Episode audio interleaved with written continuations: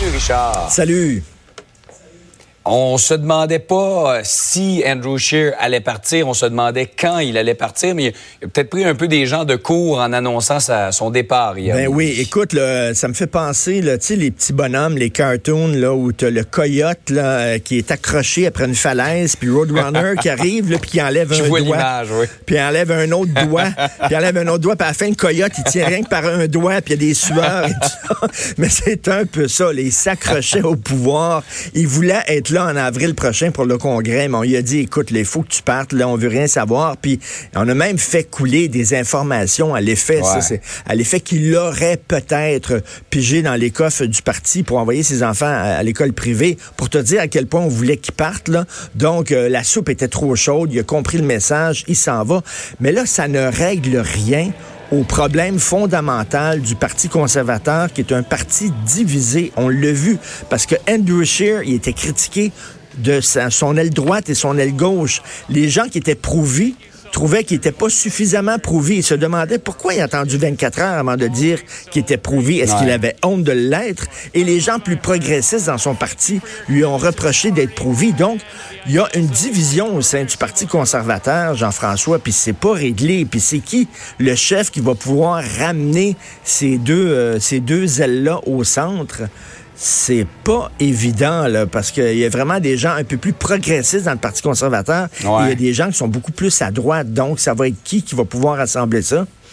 On le sait pas. Il y a toutes sortes de noms qui, qui circulent. Rona Ambrose, mais elle parle pas français. Caroline Mulroney, Ouais. qui s'est brûlée brûlée un Elle peu. a dit non. Ben, c'est ça. Elle a dit non, puis c'était aussi brûlé avec l'histoire des universités francophones. Donc, euh, pas évident. Ils vont se chercher un chef au cours des prochains jours. Mais bon, il est parti, comme dirait euh, Roger. Ouais. Et tu disais un chef qui parle bien français pour la prochaine campagne, c'est essentiel pour euh, marquer des points au Québec pour le Parti conservateur. On l'a vu.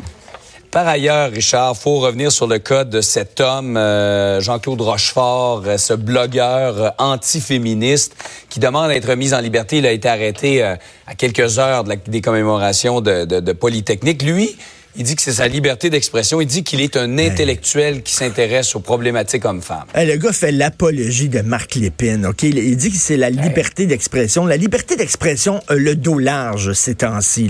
Ouais. Ah, Il y a des gens qui plaident euh, la liberté de pouvoir insulter un jeune enfant handicapé. Lui, c'est la liberté de pouvoir faire l'apologie d'un tueur en série. C'est drôle, on est on, on a une, une drôle de société. D'un côté, tu as les adeptes de la rectitude politique qui voudraient qu'on puisse rien dire maintenant. Et de l'autre côté, il y a les gens comme lui qui voudraient qu'on puisse tout dire.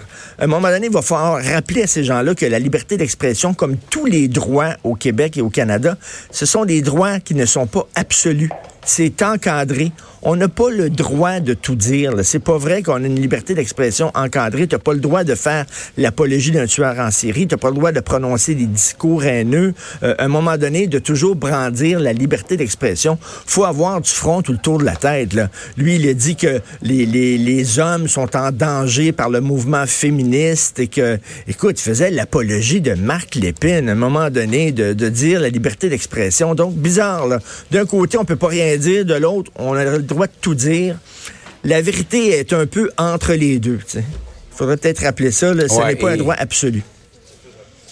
Il semblait dire que lui-même était dépassé par son propre succès parce qu'il écrit des blogs euh, euh, sur, entre autres, les fameux sites incels, là, ces Ben, c'est célibataires frustrés Des célibataires, euh, c'est ça, des célibataires involontaires. C'est des gens qui, des gars qui Ouais. pognent pas et qui développent des frustrations envers les femmes. Et euh, effectivement, tu as tout à fait raison de le dire. Non seulement ce gars-là a un blog, mais le pire, c'est qu'il y a des gens qui le suivent et il y a des gars qui sont d'accord avec ce qu'il dit. C'est assez ahurissant, ça. Absolument. Richard, merci beaucoup. Bonne Merci fin de beaucoup. semaine. Bon week-end pour tout le monde. Salut. Martineau et l'actualité, c'est comme le yin et le yang.